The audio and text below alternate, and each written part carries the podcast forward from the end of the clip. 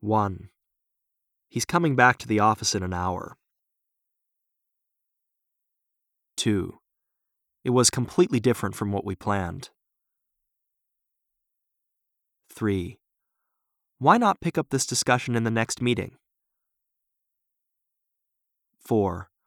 Don't spend too much time on social media. 5. She's the kind of person who never complains about anything. 6. We're confident about this plan, but we may have to compromise.